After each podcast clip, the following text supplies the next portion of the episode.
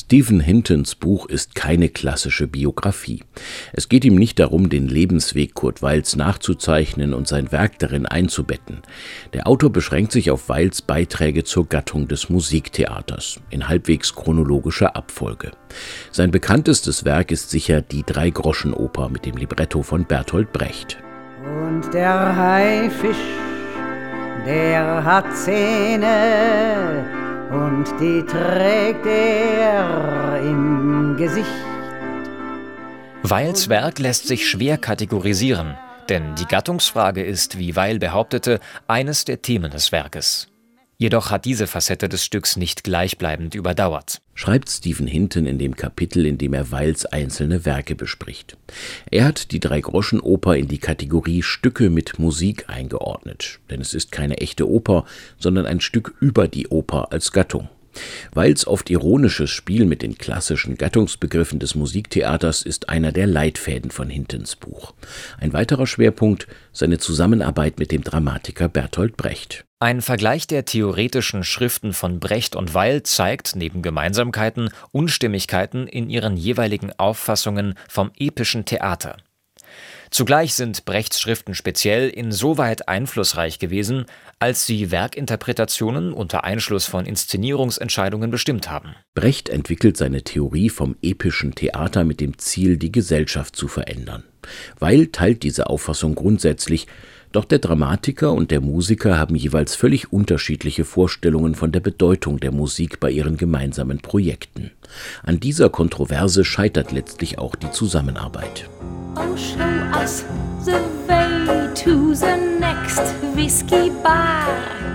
Ein weiterer Schwerpunkt von Stephen Hintons Buch ist der musikalische Stil.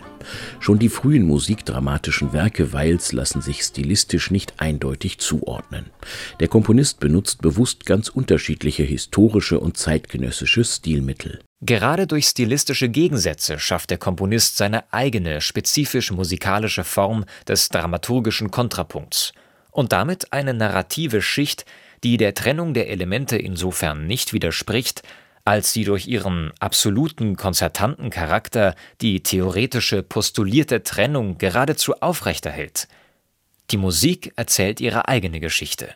Stephen Hintons Sprache ist die eines Wissenschaftlers. Er verlangt einige Vorkenntnisse von seinen Leserinnen und Lesern.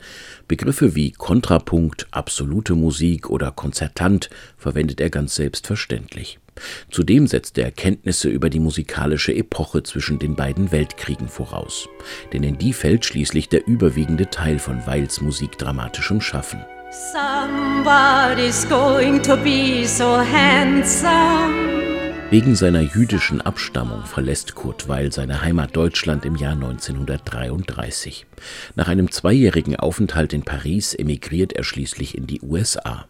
Dort trifft er auf völlig neue Voraussetzungen für sein experimentelles Musiktheater. Autor Stephen Hinton versucht, diesen Bruch in Weils Biografie zu relativieren. Er zeigt auf, dass sich viele Elemente seiner musikalischen Ideen und Ästhetik auch in seinen US-amerikanischen Werken widerspiegeln. Oh, the ship hugs the wind and the fog lies on the sea.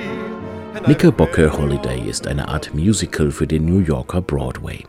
Stephen Hinton ordnet es in seinem Buch in die Kategorie Musical Play ein, denn es entspricht nicht zu 100 Prozent den Broadway-Konventionen. Weil verwendet hier bewusst Elemente aus der europäischen Operntradition oder Stilmittel der Barockmusik. Unter dem Strich wird so jedes einzelne Werk Weil stilistisch und formal zu einem Unikat, auch über die Genregrenzen hinaus. Für ihn schlossen autonome Kunst und Unterhaltungskunst oder ernste und leichte Muse einander nicht aus.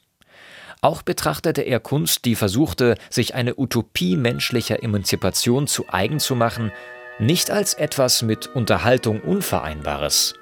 Und gewiss schloss diese Unterhaltung populäre Songs nicht aus. Before Lord God made the sea and the land, he held all the stars in the palm of his hand. Stephen Hintons Buch über Kurt Weils Musiktheater bietet eine Fülle spannender Einblicke in die einzelnen Werke und ihre stilistischen Mittel. Der Autor vermeidet allzu detaillierte, harmonische oder formale Analysen. Es geht ihm mehr um die jeweils neuen und charakteristischen Ideen eines Werks im Vergleich zu seinen Vorgängern. Vehement wendet sich der Autor gegen die geläufige These von den zwei Weils, der deutsche Komponist und der US-amerikanische. Denn für Hinton hat Weil immer konsequent ein Ziel verfolgt, Musiktheater für sein zeitgenössisches Publikum. Für 58 Euro ist das 830 Seiten starke Buch beim Surkamp Verlag, Jüdischer Verlag oder im Buchhandel zu haben